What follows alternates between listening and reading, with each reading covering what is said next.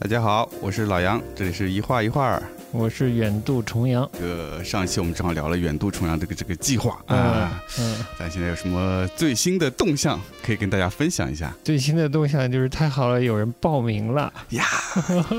给大家预留的时间不太充足，虽然现在有很多朋友在观望咨询，嗯，还没有果断的下手，对，但是蠢蠢欲动的还是蛮多的。大家可能已经十一有了安排，是，嗯，或者年假已经有安排了，是的，嗯。那么就请还有这个年假富裕的啊朋友们，或者时间上充沛，然后经济条件又允许，那这个好行程我们就一起走呗。我们这行程是从十月十九号到十月二十六号，一共是七天七晚。濑户内海真的就是我觉得是不太需要过多的介绍了，但是我相信大家已经比较熟悉了。大家都是吃公众号长大的嘛，已经看了很多内容了，对吧？吃了很多公众号了，哎，吃的有点过饱。对，但是我觉得。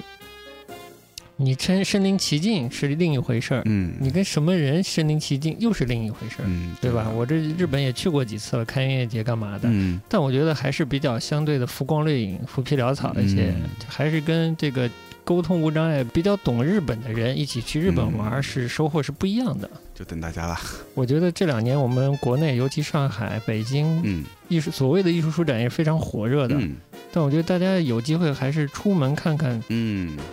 不同的艺术书展这回事是怎样？虽然说这次濑户内海书展它是第一次，但是作为整个日本来说，它的做这类型的艺术文化活动是非常有经验的，以及有浓度非常高的这个内容基础在，是非常值得期待。对，所以我们去看是也可以看看，呃，跟我们这儿有什么不一样啊？具体的那个费用包含什么内容？我觉得大家就。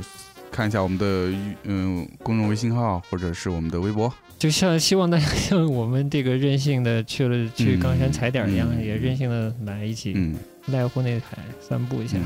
嗯，来吧。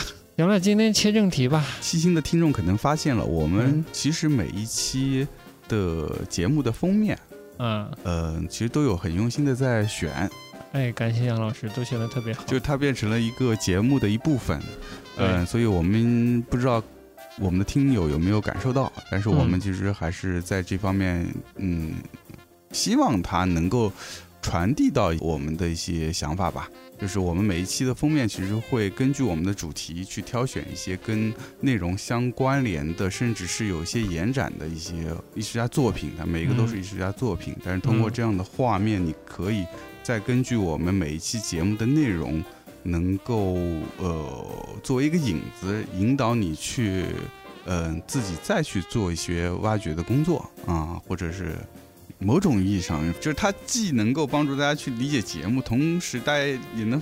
它节目也能够反过来帮助大家去阅读画面，嗯，它有一定的开放性，又有一定的相关性，是的。所以其实我们俩也一直在商量，说我们要不要专门每一期去特地去讲一下这个封面。对，上期主题是冈山，你又很精心的选了一个冈山出身的艺术家的作品作为我们这期节目的封面，而且这个作者遇到是很偶然，因为我之前其实完全不知道他，完全不知道，完全是因为这次旅呃这是旅行所。偶然遇见的，嗯那我觉得这就很有意思，因为整个旅程对于旅程来说，你有一些意外的发现是特别美好的，而且你是可以会给你留下比较深印象的。嗯，对，所以就是说，哎，我们干脆今天就来说说这个作者。那有故事说，我们那天其实是应该是刚到冈山的第一天晚上，哎，逛书店发现几个小的这个 booth 就小展台，然后展台会展一些。围绕当地的呃这些创意人士、创意的作者来进行的一些嗯小的展示，那么包作品展作品展示包括一些手艺，比如说陶艺啊或者玻璃啊，嗯。嗯，然后我们就看到了有一个嗯墙面，做了一个小小角落，非常微小的展览，可以说啊，就挂了几幅我们这次介绍的这位。呃，出身冈山艺术家叫尔岛慎太郎，尔岛慎太郎，嗯，那个作品都画幅不大，嗯，有最最多也就 A 四吧，嗯，差不多，蛮小蛮小的，嗯嗯，墙面嗯挂了一些，然后基本上作品是嗯静物风景，非常安静，非常单纯，没有很呃很多华丽的技巧啊，大概可以想象到这个作者的性格就是一个特别安静的这样一个人，他可能是通过这样的一些风景或者静物，在慢慢的呃输出自己的情绪啊，就是一点一点的很微妙的，所以他的画。你乍一看远看其实没有什么出彩的，但是你真的靠近他看，去看他的品味他的细节的东西，比如说他的那些，呃，油彩的一层层的堆叠，它的那些细微的笔触，它那些就就是它的一个情感抒发的一个通道，啊，我觉得这就是，呃，作为一个艺术作品最基本的一个能够打动人的一些一个东西。嗯，开始做结论了。我觉得这就是跟你出去玩的好，因为我当时第一天在那儿逛的时候，我根本就是处于一个兴奋的，在各种找杂志的一个阶段。因为书看不懂嘛，杂志可以翻，我在看杂志，看那些杂货之类的东西，所以我就没太留意画。它因为它太。Subtle 很收敛，很安静，在那个角落里。对，画幅又不大，所以我真的没有太留意它。嗯，后来被你给发现了。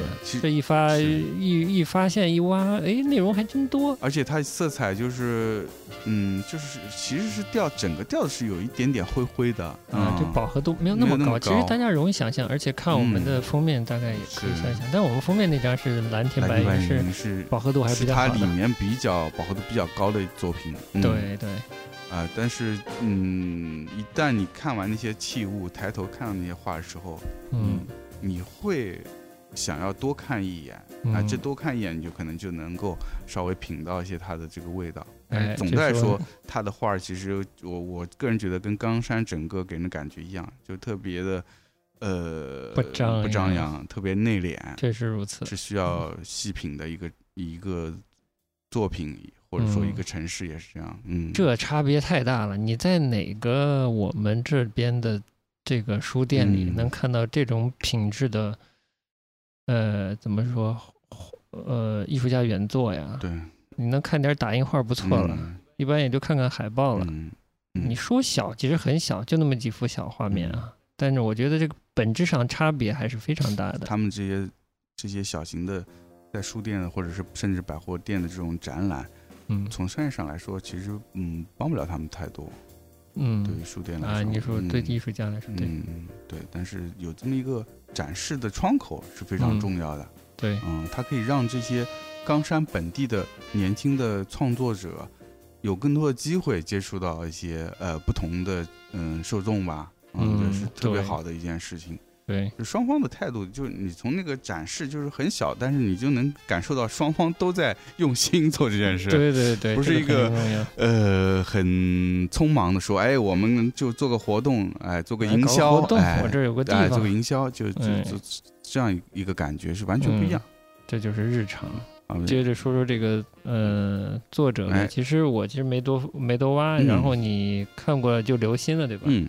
但你再跟我提起就比较晚了，就是已经回来了。对，为什么呢？因为我回来以后正好不是当时在书店也买了一本那个当地的杂志嘛，然后我正好那天翻翻翻翻翻，哎，翻到杂志里面有一一小段专栏，就就介绍到那个嗯这个作者啊，我还以为介绍仓夫呢，不是？就没有就介绍这个艺术家啊，这个二岛慎太郎，哎，然后介绍这。到这个艺术家就发现，哎，这个艺术家挺有意思啊，嗯，就是，嗯，他你说他学历吧，也没有是特别高啊，他就是，呃，冈山县嗯本地的那个仓敷的一个艺术艺术专科学校还是什么的吧，就毕业的，然后但是他去，呃，法国还是哪留学过啊，然后回来就一直待在本地，嗯，我觉得这个也是蛮有趣的，就是很多日本的。艺术家啊，就是或者是嗯普通人啊，还蛮有自己的这个乡土爱的。就是很多人他可能即使出去过，他回来啊，他他还是挺愿意回到自己的那个嗯家乡去啊。那叫什么？也不是落叶归根，反正就喜欢本乡本土的本乡本土，而且是生活，可能是跟他的城市化进程呢，到了一定阶段啊。大家反而开始回回乡了。嗯，而且毕竟真的，这个日本的不管是乡村还是小城市，跟大都市的差距没有那么大，没有那么大，就生活的基础条件来说没有那么大。对的，人的这个认知的水平啊，各方面也也是，就意识上，嗯，整个对生活方式，甚至说没有差的那么大。嗯，但是就是小城市相对大城市来说，整个生活节奏还是非常其实更适嗯，更适宜，更适宜。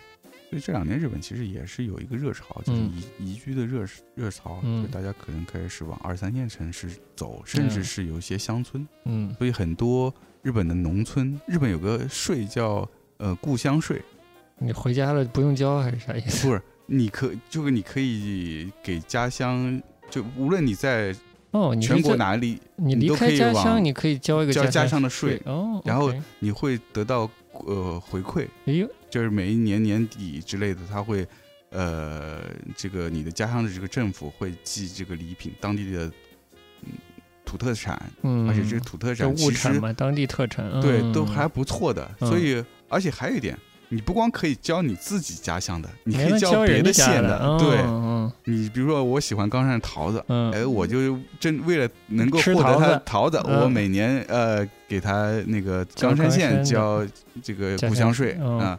你就可以获得他的这个礼品。哦，所以它也是一种政府的一种营销，哎，真好。啊，还可以获得一些财政收入，不是特别好嘛？同时，他也把他的土特产进行了一次营销，哎，这挺有趣的一个方式。嗯。嗯，好，不敢往这儿想。哎呀，我操，这这一一一块儿，我又忘了我刚才说的，我跳回到哪儿了。啊？没事啊，就是那个讲冈山，他回到本乡本土啊，对，回到本乡本土，嗯。对，所以他也是，就是这个作者也是，他出国之后留学之后回来又回到本土，然后他基本上所有的创作都是，呃，活动的中心都是他的这个呃叫做呃冈山的仓敷，嗯哦哦，他是在仓敷对吧？对他其实家是仓敷的，好像是好像是啊。OK，没关系，没关系，嗯，对，然后呢就是说，但是他同同时呢，他又爱出出游，哎。嗯，他一边是对乡土的爱，一边是对于外面世界的一个探索，哎，就还挺有意思。诗和远方，对，脚下都哎呀，我靠，全 两样都不能少是吧？都不能少，真太完美了。嗯，所以他基本上他的创作就是围绕他的这个出行来的，所以他的创作的这个灵感或者源泉就是他每次出行，他每一年都会安排一个。比较长期的出行，嗯，长时间出行，那这段时间他在当地做一些写生啊，或者做一些呃素材的采集工作啊，然后回回来画。但可我看到是大部分他都是，嗯，可能大部分的状态画的状态是在当地完成的，嗯。嗯，就不是在海外画的，嗯，不就就在海外出出游的时候画的，所以他的。呃，出去出行的时候，他其实自己的行李是很轻装的，就可能背个背包，但是他会拎一个油画箱或者一个油画架，嗯。啊，就是一个我觉得是一个非常老派的一个艺术家的方式，嗯，但是我觉得这老派没有什么不好，嗯，这这你就说我们现在说很潮生活方式，我觉得这也是 就是他的一种生活方式，就反而现在是艺术家，嗯，不太。以这种出门写生的方式来进行创作了，嗯，比较少见了，嗯。嗯，对，所以也是这个也是我觉得他的这个创作比较在在当下来说比较有有趣的地方，嗯。嗯，但我觉得我们今天主要要讲的不是他，对，去完了仓敷，你跟我说你一开始觉得这个仓敷有个大元美术馆，对吧？对，哎，嗯。这个大原美术馆，我后来回来查，稍微查一下，还是米其林两星的。嗯，长得特别欧式，是吧？特别欧式，就是特别古希腊风。哎，石石料的建筑，嗯，石结构的。当时我们去的时候，它不开，对吧？已经闭馆了。当前，对我们到的晚，我们对我们就是到的时候，它已经到闭馆时间了。嗯，在它要不要介绍一下这个大原美术馆的位置？一会儿我们会会把这个连起来，是吧？仓敷其实是在冈山县冈山市的西南边，一呃不是很远，嗯，我也是冈山县嘛，冈山县啊，就是应该是他们俩就是冈山县第一和第二大城市吧。OK，因为呃我们去仓敷的原因是说，其实仓仓敷它是一个类似于就在日本来说，还是个比较重要的这种历史古城。同时，它有这个大原美术馆。大原美术馆还是在日本来说，也是具有一定历史价值的一个博物馆。它历史价值是在于，它是日本最早的一个收藏西方近现代美术作品的一个美术馆。嗯嗯。然后有早到什么时候呀？早到一九呃三零年吧，好像还是一九二九年还是三零年，反正就是开馆的时间吧。哦。然后这个时间非常早，早到它几乎和呃纽约的 MoMA 是差不了多少。哦，这是相当有前瞻性的。是是是是。对，就我我那那个走之前，我跟你说可以去仓库一看，我说有个大元美术馆。嗯。但是我当时候因为也没有细研究过，我只是也是听别人说，或者就比如听我老婆说，她说哎那边藏了收藏很多欧洲的这个艺术作品。嗯。我当时设想的是，藏的是非常。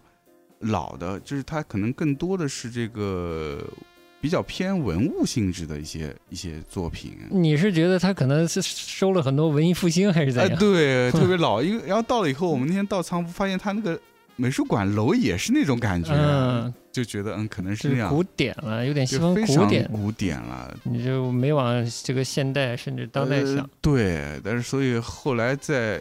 再一查，发现不对，他他主要是查，主要是收藏这个近近现代的，嗯，所以它里面藏了其实还蛮多挺重要的一些作品，比如说像莫奈的睡莲，而且包括像嗯梵高啊、塞尚啊，就是印象印象派那批、印象后印象那批，到后来包括。呃，马蒂斯啊，这个毕加索啊，什么亨利摩尔啊，罗丹啊，这个，呃，反正你呃，莫迪尼亚尼，反正就是你能想到近现代的一些大师的作品，他都有藏。嗯，对，就非常厉害，非常厉害，因为非常早嘛。嗯，然后除此之外，他后来还不断扩建，因为他们后来收藏也扩展到说，是除了欧洲新近现代，他也收藏一些呃日本本国和中国的一些。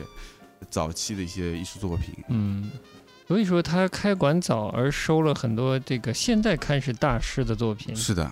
但我觉得在当时，不管开馆在和还是说他在选择收藏的对象上，都是有一定前瞻性的，就是他的眼光很好。对的，这个背后有原因。对，因为就一开始就刚才聊说，一开始对这个大元美术馆的背景没有特别了解嘛，后来回来查了以后，就发现。他是他是当时是这样的，他当时这个为什么叫大元美术馆呢？就是这个嗯，创始人是叫大元孙三郎，嗯，他是个呃冈山本地非常重要的一个企业家，嗯，因为冈山以前是纺织业是一个非常重要的一个工业，嗯，呃是一个产业。那么这个大元孙三郎他其实就是冈山的一个纺织业的一个大亨吧？是，但是是放在当时是一个 new money 是吧？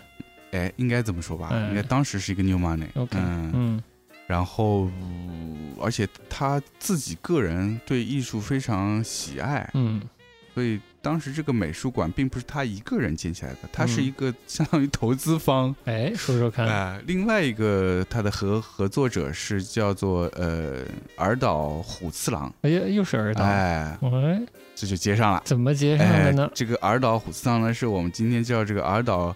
盛太郎的曾祖父，哎呦，哎，那么这个二岛虎次郎呢，他自己也是个艺术家，嗯，他是也是一个比较，其实比较偏油画家了，但是他也画些国画，也或者说日本画吧，嗯，所以当时是这个儿岛虎次郎，他是，嗯，也是冈山县本地的人，就是仓夫人吧，嗯，然后他算是，嗯。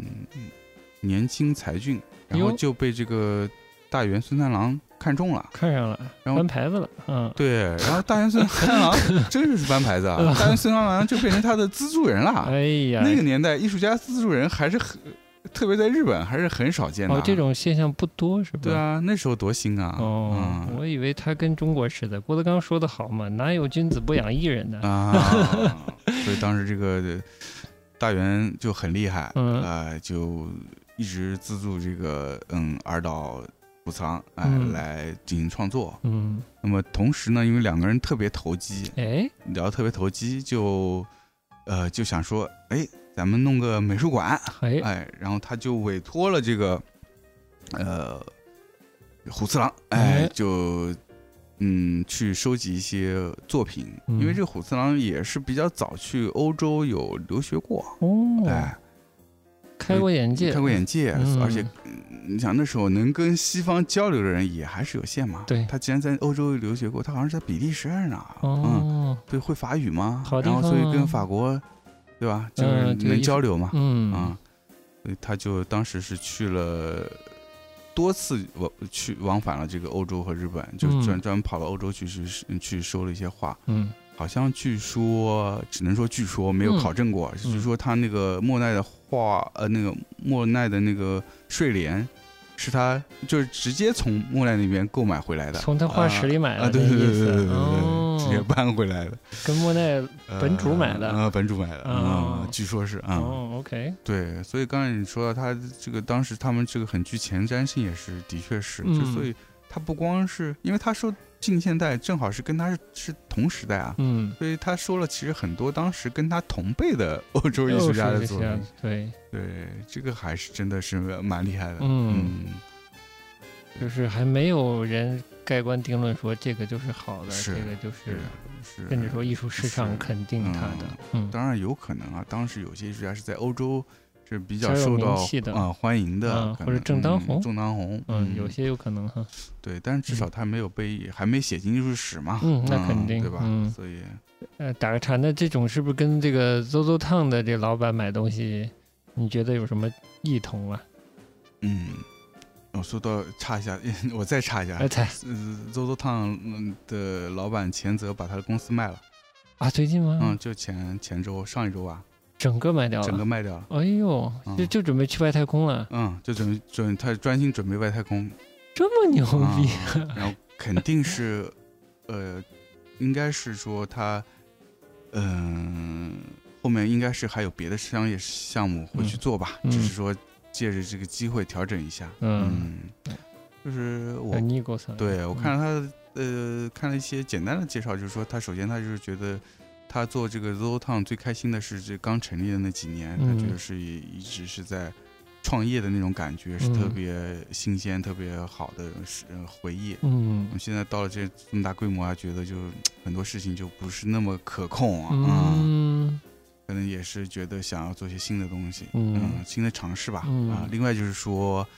嗯，有些评论说他很聪明，是在他 ZOZO Town 这个嗯商业开始走下坡，刚刚开始走下坡的时候就把它出手了，赶紧脱手掉，赶紧脱手掉。嗯嗯，就是这种不同的说法吧。嗯，但是我随便说啊，ZOZO Town 以前给我的印象是一个怎么说？它带有一些另类色彩的一个适合年轻人有一些亚文化色彩的一个平台，对，是非常妙的一个地方。对，因为这个老板的个人的个性嘛。对，嗯。但可能就越做越大，它就对的东西一大就很难保持原有的味道了。对对对对，这个我觉得肯定也是这个豆豆汤老板嗯想要放下的一个原因之一吧。嗯，稍稍微给不知道豆豆汤的听众讲一讲豆豆汤是什么呀？举的特别俗气的话是是以。日本有货哈，优厚是吧？哎哎，可以这么说，但是它比优厚早多了。真不想这么比，真不想这么比。那怎么比好呀？对，嗯，它就是一个网上的时尚的服饰品牌吧？嗯，不是平台吧？不是平台，对，不是平台。它是不是有自有品牌的？它有自有品牌，但是它更多的应该还是一些在挑选上，挑选上，对对对对对。对，是是非常早，嗯，零几年我忘了，反正挺早的就做这个事儿了。而且品味感觉当时是看整个文化氛围不太不太一样，但是品味不凡的感觉。是的，嗯嗯嗯嗯，对的。就这一一下发展这么多年，对，发展这么多年，嗯，之前还一直挺红红火火的，嗯，就这两年突然。感觉看到他有一些这个动荡，嗯，比如说他之前卖了一些他自己私人的收藏，嗯，哎，在那你还没介绍介绍他收藏一些什么？他这个对我们刚才介绍了这个 ZO Town，我们稍微介绍这个 ZO Town 老板，ZO 老板钱泽，呃，哎，全名呃忘了，不管不重要，嗯，这个钱泽，钱泽他其实之前有经常出出现在新闻里，包括全世界各地，甚至我们国内的新闻也有出现过，有。呃，因为几个事儿，第一个是他是一个非常热衷于当代艺术的一个藏家，嗯，也是现在目前日本特别重要的艺术呃当代艺术藏家，嗯，藏了家里反正藏了特别特别多知名的艺术家作品吧，考斯对考斯之类的。那么之前一次比较出名是当时前就前两年吧，嗯，拍了那个巴斯古巴斯奎特的那个一幅作品，嗯，是非常一个非常高的天价，嗯，拍得的，嗯啊。整个对这两年就是巴斯奎特真的是被，嗯，说夸张点被炒上去了，嗯嗯，对，就是有点依稀想起来了，零八年被炒得非常热的安迪沃霍之类的，对，反正市场上这个巴斯奎特这两年不错，巴斯奎特不知道为什么市场就是还是把它有点往这个潮潮流这块波普，嗯。这块去引导，就是它有一些这个涂鸦色彩，涂鸦色彩，对，嗯，所以这两年这个比较偏潮流艺术家都被推的比较厉害，嗯，但是资本在运作嘛，其实这个真的跟艺术鉴赏没有那么大关系，嗯嗯，好，但其实这个前泽他本身也是事业比较成功，是算是亚呃不是亚洲了，可能亚洲也排得上号吧，可能是呃日本的。排名前几的首富，应该应该是吧？嗯，对他之前一次受到新闻的关注，是因为他那个呃要去外太空，就是那个谁的马嗯马马埃隆马斯克啊，埃隆马斯克的那个呃月月球是是月球吧？是反正是宇宇宙项目，宇宙飞行项目。他一直是说他要去去火星。但是这次就是载人，是不是要去外太空？我我其实不记得他要去哪里了。对，反正是去外太空的这么一个旅行的项目，当时是前泽拿下了这个名额。对，嗯，也是个非常巨大的金额吧。对对，嗯，也是引起了一些轰动，所以他经常在一些这个，我觉得蛮前卫，蛮前卫的，还有蛮嗯，特别是作为一个呃日本的。企业家其实日本企业家是是还是比较含蓄的，对，相对来说性格保守，相对保守，不张扬，对，他算是在里面特别张扬的一个了，就是个蛮有争议的，也是蛮有争议的一个人，嗯，所以就是说他他，你觉得他跟大元他们在收藏上是不是有种跨的时代同思路呢？还是其实是不一样？多少有点不一样吧，因为嗯，前泽现在说的基本上还是已经。成名的一些艺术家吧，嗯，我感觉上，我大致看到过一些报道，他收的藏品好像都是已经是，虽然是当代，但是也不是现在的这个。哦，你的意思，比如说巴斯奎特，那是已经就是离世的东西，作品数量都确认，然后价格也相对对的，所谓市场价格已经有个前期的铺垫了。嗯，但是我记得他好像还是对。当下的这些艺术家也是蛮关注的，嗯，他也经常会去一些艺术家工作室，嗯，会去拜访，然后他特别喜欢跟同时代的这些生活在同时代艺术家去聊天，嗯，啊，他觉得跟艺术家聊天非常有趣，能获得很多新的灵感，也提供给他的这个在这个商呃商场上能提供很多灵感，嗯，嗯，这是他特别爱做的事，所以我相信应该年轻作者他应该也收，嗯。那不，你怎么能光聊天啊？也对啊，对吧？嗯，不花钱的粉丝都是耍流氓。嗯，就是他既会收藏一些当下的，嗯。呃，正在成长中的艺术家，但也是已经成立的知名艺术家作品，他也是收藏的。对哦，所以从这个层面来说，倒真是也是有相像了，跟那个大元。嗯，行，那我们就聊回大元吧，这茬打的，嗯。哇，这茬老老一老圈呢，兜了一老圈又回来了，好玩，没事。啊，所以大元大元孙三郎。回到仓敷的大原，回到仓敷，嗯，回到仓敷就是他们大元孙三郎和这个二老虎次郎，嗯。啊，都是狼，都是二郎，二郎，二郎二郎神，哎呀，要拐到零件的那个，哎。呦，不能拐，不拐，啊，两个狼，嗯，他们二郎就建了这么一个大元美术馆，嗯，所以就是呃聊了半天绕回来，就是大元美术馆在日本来说就是。呃，西方近现代艺术的收藏是一个非常早的一个标杆吧。嗯，当时是日本整个日本连这种美术馆都很少。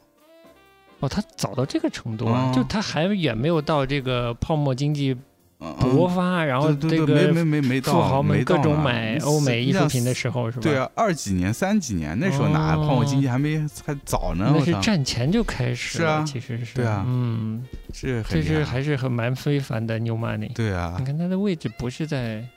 江户什么的，嗯，当时是叫东京还是江户？嗯，应该应该已经叫东京了，已经到东京了。对，它不在东京，也不在大阪这类的地方。对的，嗯，这也是之前说的，他们就有很多的这种乡土爱，乡土爱 啊，他们就是想把自己的，因为他是个非常成功的一个企业家，他觉得是冈山这块土地养育自己，他要的一些财富是要回馈给这个片土地的，所以他建这个。这个美术馆其实是有一些公共目的的，嗯，他是希望就是本地人可以很近距离的观赏到西方呃正在发生的一些艺术作品，真了不起，特别了不起。我我看到对，因为我看到当时那个就是我刚刚说那篇杂志上其实也有写到一点点，嗯，他就提到了这一点，他其实是有有这个初衷的啊。我觉得真的是在那个年代能有这个分享精神，还是非常了不起的。这个是现在叫企会企业家的社会责任嘛？社会责任，对对对。那我再打个稍微打个岔，你觉得龙做的是不是类似的事儿？挑战性可能就没有在那个时代大圆的那么那么高了。嗯，没有那么当时当下哈。那可能相对来说外滩还接近一点。嗯。感觉是目前的状态，感觉啊，嗯，好，不差了，好的，哎，回馈了家乡，真是人民的好榜样。为了押韵，胡说八道。好，来，那我们还是回到尔岛吧。尔岛在里面扮演了一个什么角色呢？他这个重要的角色，算是一个艺术顾问这样的角色，呃，帮助美术馆挑选艺术品的这个。角色有什么固有名词吧？有什么专有名词？就是这个，当时可能还没这个专业，是不是？嗯嗯，感觉是可能已经有这样的分工，但是可能还没有在专业上有它一个比较明确的定义吧。嗯，这个可能就我们就不是这这个专业人士了，这个我们就不瞎说了啊。但是我自己感觉是这样吧。嗯。至少这个组合很清晰，就是说呢，大元作为当地的富商，他出资，对；而这个尔岛呢，作为一个了解艺术的人，他来筹办或者说操刀整个呃美术馆的这个藏品的组成，是的，是这个结构吧？是这个结构。嗯，而且非常可惜、非常遗憾的一点是，其实在这个馆正式开展前，这个尔岛。呃，虎次郎就离世了。啊，是这样，嗯，就因病离世了，哦，而且很年轻，四十七岁吧，哦，蛮年轻，蛮年轻。的，好像是二九年离离世的吧，然后那个馆好像是三三零年开的，哦，当时也是开馆，也等于是一个非常重要的纪念他的这么一个活动，嗯，那他这个收藏的这个方向后来有延续下来吗？嗯，有延续吧，嗯。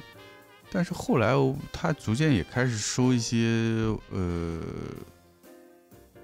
他其实现在的整个的这个馆就也经过几次扩建，比较其实比较大了。嗯，它包含欧洲的这个欧美吧。嗯嗯，因为美国后来他也收什么波洛克啊什么这些，他也收。嗯，呃，但是倒是也是延续的，所以它一块馆是这个呃欧美的这个近现代艺术作品。嗯，然后它还有一部分这个古埃及的。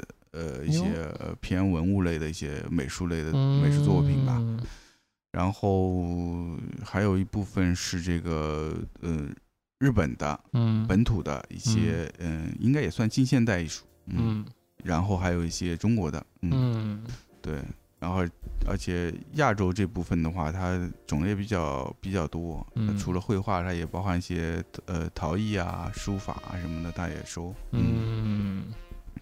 所以感觉那个馆是收了不少的东西，应该是好东西不少，不少的感觉。对，所以我们不是那天去看他看他那个展海报，不是没有什么特展嘛？然后我后来查的时候说，他其实是指一般也没有不会有什么特展，因为他自己产藏藏品是非常多。嗯，所以他有时候作为本地人去，呃，有这么一个美术馆，其实是特别有意思的事情，因为你每次去。他会跟定不定期的更新展品，嗯，所以你每次是会有一些偶遇到一些新东西，对对对，就不是说你想我今天想要去大英美术馆，我就是要看睡莲，嗯，你不一定能看到，是这样，对，所以就让人会反复的去想要去，嗯。嗯，进入这个美术馆，嗯，他一直有新鲜感，就是这个特别可取，然后这两个人的组合是不是也也也比较有趣啊？对，就是首先两个人就是非常非常信任吧，嗯，然后两个关两个人关系，一个是呃资助者，一个是一个既是本身自身是艺术家，同时也算是一个嗯艺术的怎么说策划人，嗯，就叫他策划人嘛，其实他相当于策划了当时的整个大英美术馆。对啊，所以我当时你跟我讲了这个，我就开玩笑说，这个上海怎么就是没出来一个啊？也不用特别富有啊，一般富有就可以了。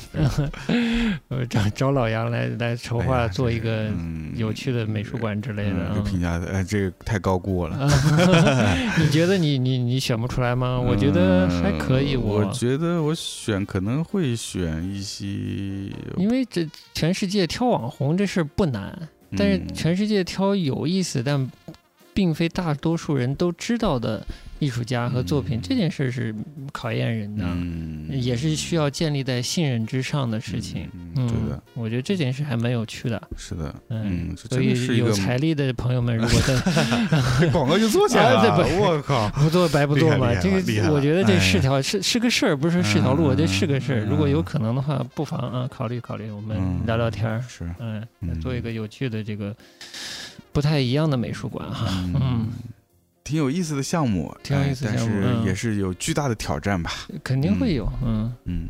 但这这件事不也，我觉得也不用做的特别大嘛，对吧？嗯嗯。但可以做的有趣，我觉得上海还还是可以再有趣一些嘛。嗯。或者没关系，不是上海的这个啊，呃，有志做这件事的朋友，在其他城市都没问题。可以的，嗯。广而告之就公公告一下了。对，嗯。不能搂着，没人知道。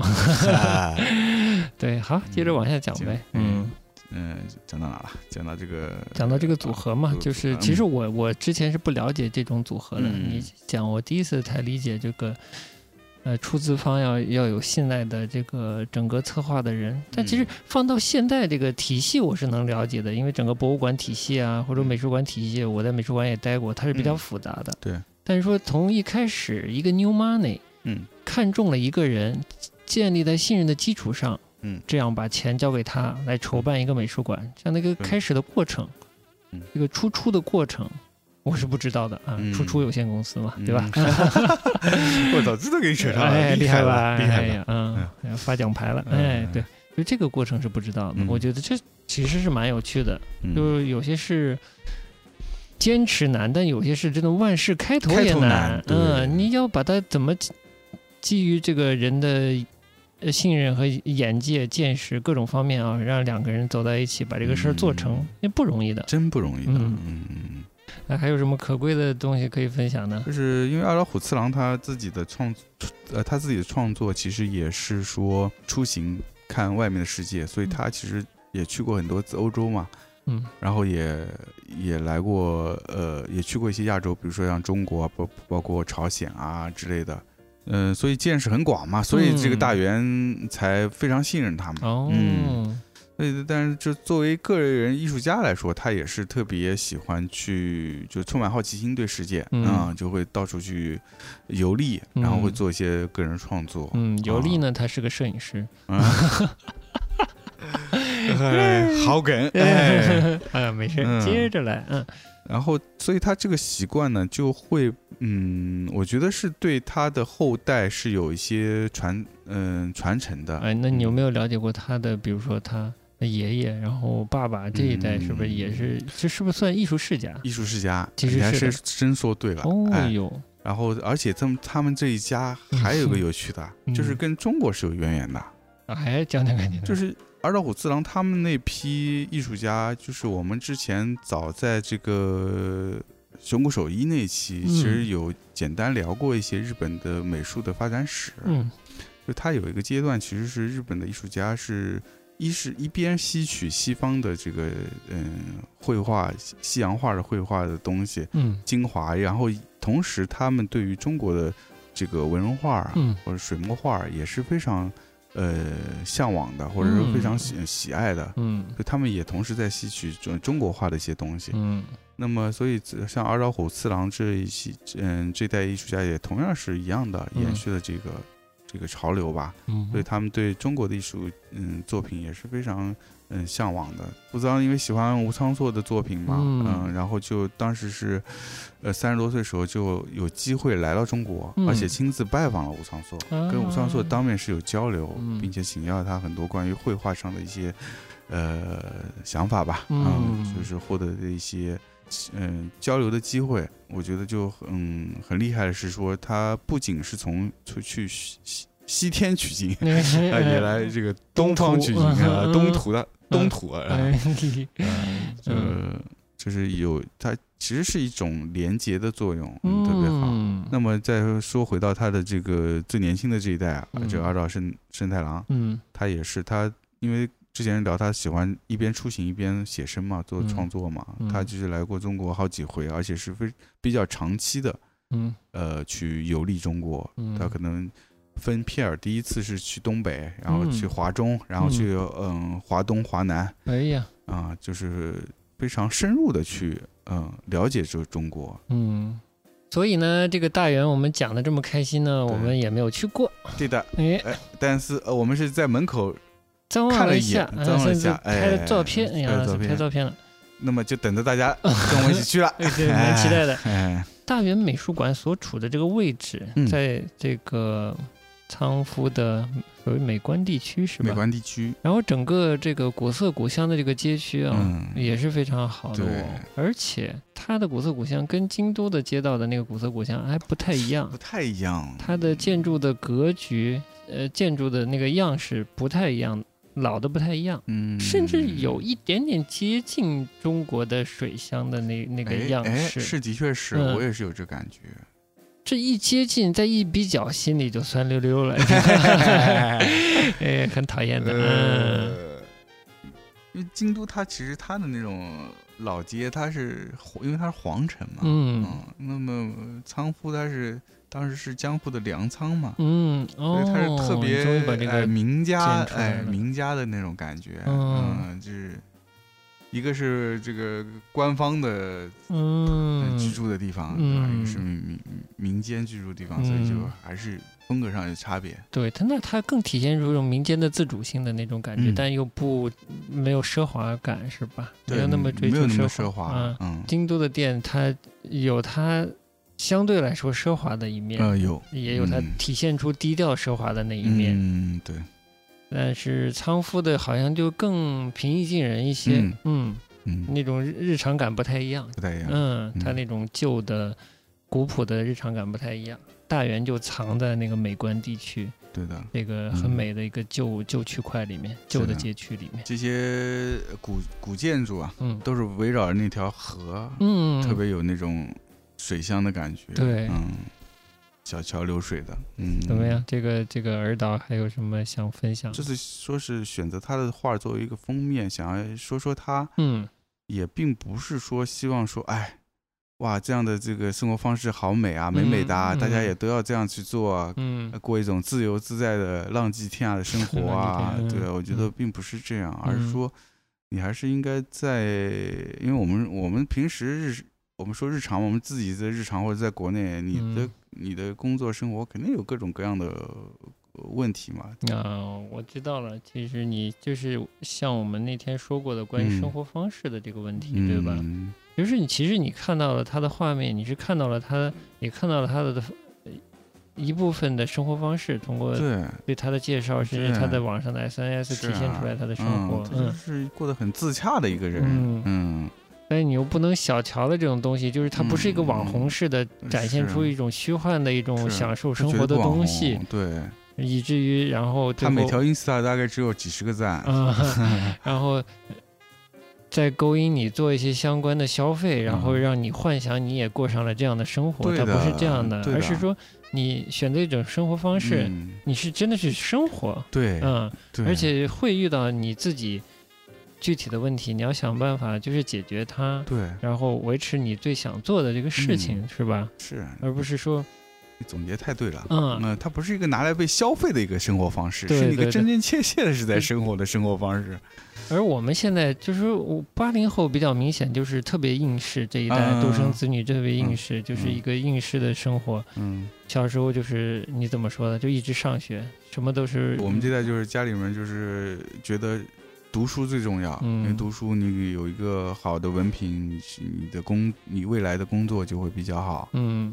嗯，所以你可以除了学习以外，你可以任何事情都不需要去管。嗯啊，我们家里可以帮你解决到任其他事情。你的工作就是要好好学习，对，考个好的嗯大学。这个我不知道现在的小孩是不是经历到，反正我们确实当时是这样。你比如说不不不能看闲书，对，不能看闲书，就是你要去搞个什么文学书看，都会被说你在看闲书，对吧？嗯。嗯，那更不要说去什么看个漫画书，哎，打个游戏，那绝对是，绝对被被禁止、被反对的是吧？嗯，就是特别开通的家长才能网开一面。对，我觉得就是造成了很多其他部分的缺失。嗯，就是这个缺失就是很多了。嗯，就是比如说你的生活的一些基本的能力的缺失。嗯，比如说你。对于一些嗯，怎么说，就是感受上的缺失，就对于情感的一种缺失。你小时候情感的味蕾没打开，对很多事儿不懂，对，这就绝就绝对影响到。我个人是觉得，绝对影响到现在，就是特别是像我们这一代人，他对于艺术的一个感知，因为他的感官没打开，对，他看到艺术，他会带着一个非常。重的成见，嗯，就觉得艺术应该是艺术家都应该是这种是吧？天马行空，哎，生活不着调是吧？哎，邋邋遢遢是吧？觉得这样就是艺术家，这已经画好一个标签了。对，那对作品也是，哎呦，这画的是什么？先先来问这个，而不是说我先打开自己的感知，说感受一下作品这个他的可能美术审美还停留在小学课本的那个水准。包括音乐也是啊，对，就是感受上严重的缺失，所以，就是很，这也是一部分。你是你是最近是进了哪个你同学圈了？初中同学圈吧。哦啊，然后发现了可怕的现象，对吧？对，就是大家觉得，因为我一听说我还是做艺术相关工作嘛，就会有两个呃两种声音，一种是说，哎呦，好羡慕你啊，你你小时候就是嗯，就擅长画画，嗯，长大了还做一样的。工作，嗯，因为都这些同学，我应该是毕业以后就基本上都没见过了，啊，都都没有联系过了，嗯，然后这这是一种声音，就是觉得哎呀好羡慕啊，就是觉得很佩服你啊啊这样。另外一种声音就是说，哎，就你这都老大不小啦，就还在还还在做这么理想化的事情，哎，还是要多考虑考虑这个家里是吧？嗯，呃有。有有妻有儿的，上上有老下有小的，是吧？嗯，就是有一种这种，算其实也算是一种担忧吧。嗯嗯，就是因为他们对生活的界定，这生活方式的理解，就是大家都知道的那套。对，我觉得可能现在小孩也能也能听得懂，也能听懂。哎。就是应试考试、升学、找工作、嗯，成家立业，完事儿是啊，把孩子拉扯大，嗯，对，孩子应试考试、升学，嗯，成家立业，把孩子拉扯大，完事儿，嗯，那其实是社会有些改变了，但这个这个价值观应该大家都能理解的。我们那那一代确实应试特别重，所以导致我觉得，嗯，我反正找同龄的人去聊一些事儿，嗯。是挺难的，是吧？嗯，我觉得是蛮难的。嗯，但我是我我，那你觉得这个这个这种怎么说比较差距了？这种差别差别是是从什么阶段开始产生的呢？我觉得可能离开大学之后，真的是蛮难找到人聊一些兴趣的东西。我觉得可能大学是一个这个比较分水岭，分水岭，嗯。这门一出，大家就社会人去了。所以就没有很多东西就就放掉了。嗯，而且社会大染缸嘛。对。嗯嗯，对对，我就那天提出这个概念嘛，就是你小时候上学的时候是一直。强调你要应试，应试教育，然后去考试。嗯，你生活是应试的，等你进了社会，变成为了生活，你变成硬活。硬活，对，你的生活方式就是硬活。怎么能活下去？能活的让别人看还还还行？还行，就就这么活。嗯，对，这个词字用的特别好，硬活，嗯，感觉特别硬核。所以，我们那天谈一下，其实就觉得现在就是这种社会上的对于，嗯，就社会。的宽容度特别低，就对于不同的，呃，不同性格的人、不同生活方式的人的这个宽容度非常低。就是虽然现在我觉得可能年轻代是有好的，但是，嗯，我们之前的那个这一批还是说大家会有一个对于所谓生活的一个固定的城市化的东西。嗯，就这个这条通道就是。就这么窄，就这么来，大家都在都都都该往这条路上走。对，嗯，我是觉得期期望肯定在年轻人身上嘛，而且大家这又讲日本，日本的影视作品有很多，不管是电影电视剧，都在体现接纳新的生活方式这件事情。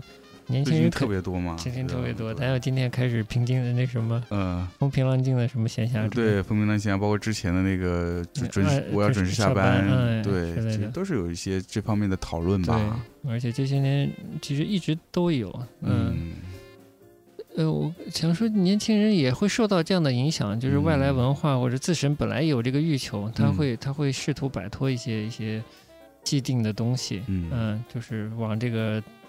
参差多态走哈，但毕竟有些年轻人的家长就是我们这这种样子的人，是吧？嗯，对。或者更老一些，比我们的思维更固化一些的，所以他肯定会遇到就是现有的社会状态的一些嗯嗯嗯一些阻力吧。嗯啊，这就就考验年轻人了哈。嗯，但不要放弃，不要放弃，不要放弃。咱俩存在的意义是吧？嗯，作为一个案例。做一个案例，对十三点案例啊，对，其实我们还真没介给大家。介绍过，就是我们其实除了做这个播客节目以外，嗯，我们还是有另外的工作，嗯，我们呢，我们其实也是，因为之前我也是一直在做这个，嗯，艺术相关的工作吧，嗯，版画发行的这么一个工作，哎，那么今天我们就不不多说了，反正就是，嗯，做艺术相关的工作啊。我觉得在中国是一次伟大的尝试，嗯，对，因为当时想说做，就是不管伟不伟大吧，反正当时想在。国内做这个事儿也是，除了一个是自己的专业，第二个是说这中国真没有啊。嗯，是我觉得有一个有一个是嗯特别不好的现象，说就是特大家特别爱扎堆，哎这个东西火了，再啪全都做这个，啊不奶奶茶火了，啪全开奶茶店，是吧？炸鸡火了，啪全开炸鸡店。呃，里背后也有资本的，对，当然有资本啊，对，但是也是有有很多有跟风者，哎，就所以我当时想说，我一直学这个本来就学版画出身的，而且。真的是越学越觉得有意思。嗯，第二是因为有契机，是说，哎，其实版画它本身也是有这么一个可能性，就是它是作为一个传播的手段啊，作为一个艺术的艺术出版的一个这么一个形式来传播艺术或者传播艺术家这样的一一一一一个事业吧。我觉得还是挺挺有趣的，而且是国内没有，那干嘛不自己做呢？对吧？嗯，所以才才说开始做这件事儿。嗯，对。这个想法，嗯，当然，我们我们这个也其实之前虽然做过，但是因为后嗯也中间调整过一段时间，所以现在呃重新想把这件事情还是继续能够做下去，并且能够达到一个自己觉得还比较。正确的方向上走下去吧。对，这真的是一个探索，我们很难找到相似的案例来去借鉴模仿，都很难。的，特别是国外虽然有很多，但国外的案例真的很难借鉴。这是环境不一样，所以说我再跳回来一点，就是说，呃，我们的这边的呃中国的年轻人看到，嗯，比如日本的一些影视剧，日本的一些呃生活方式。希望借鉴，或者甚至欧美的一些生活方式，希望借鉴，但是就常常可能会在这里遇到一些困难吧，或者发现很难很难实现他理想化的或者他看到的那些模板，因为现实环境不允许，或者说现实环境没有提供那么多的包容性和支持，是，那你要做的东西就更更多了，这个就比较。确确实，大家会比较难，我是非常理解的。是的，嗯，所以可能大家也要需要找到同类，然后互相抱团，抱团取取暖，是吧？之类的。嗯，我们也需要抱团取取暖。嗯，对的。嗯，所以大家赶紧抱抱我们，抱抱我们的团，抱抱 抱团，我们就取暖吧，又不挣钱，这事儿是吧？真的是福利，粉丝又被人卖广告。对的。哎，但实话实说，就是这么回事儿。我们也希望找到志同道合的。朋友吧，结识然后出行嘛，嗯。嗯，是的，是的，嗯，人生美妙之遭遇，不就是遇到了一两知己？咱也别知己，反正就是聊得来就不错，对的，嗯，所以我一直觉得相遇这个是一个特别美妙的事情，不管是遇到人还是事还是物啊，都是特别好的。嗯，那么旅旅行也是一个特别好的，给自己特别好的一个机会，去遇到一些新的事情，嗯，新的人嗯。啊，所以。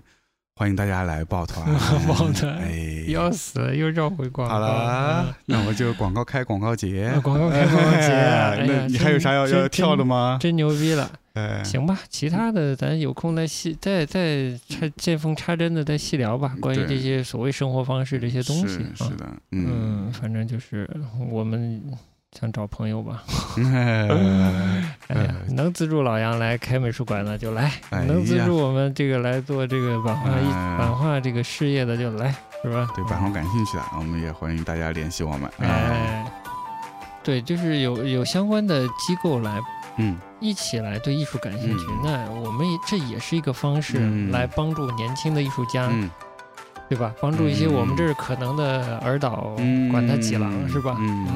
给他们更多的机会，让他们成长，嗯，让这个社会就让我们这里多一些更多的可能性，生活的可能性，是不是？某种意义上其实也是。如果我们成立了，那跟我们相关的人，他们的生活也是成立的。是，嗯，好了，那我们怎么说？最后结尾就放一首这个石本好美的，就是来自日本的，算是东京医大毕业的尺八演奏家，是吧？尺八演奏家，音乐风格还是蛮融合的，就是。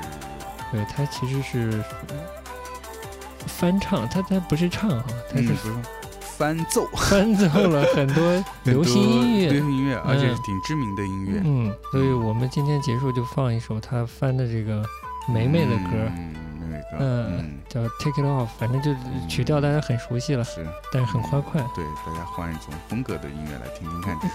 嗯，好，那我们就在这个这个河阳。嗯，和洋融合的这么一个呃音乐中结束我们今天节目。好好的，嗯，拜拜，等待大家报名哦。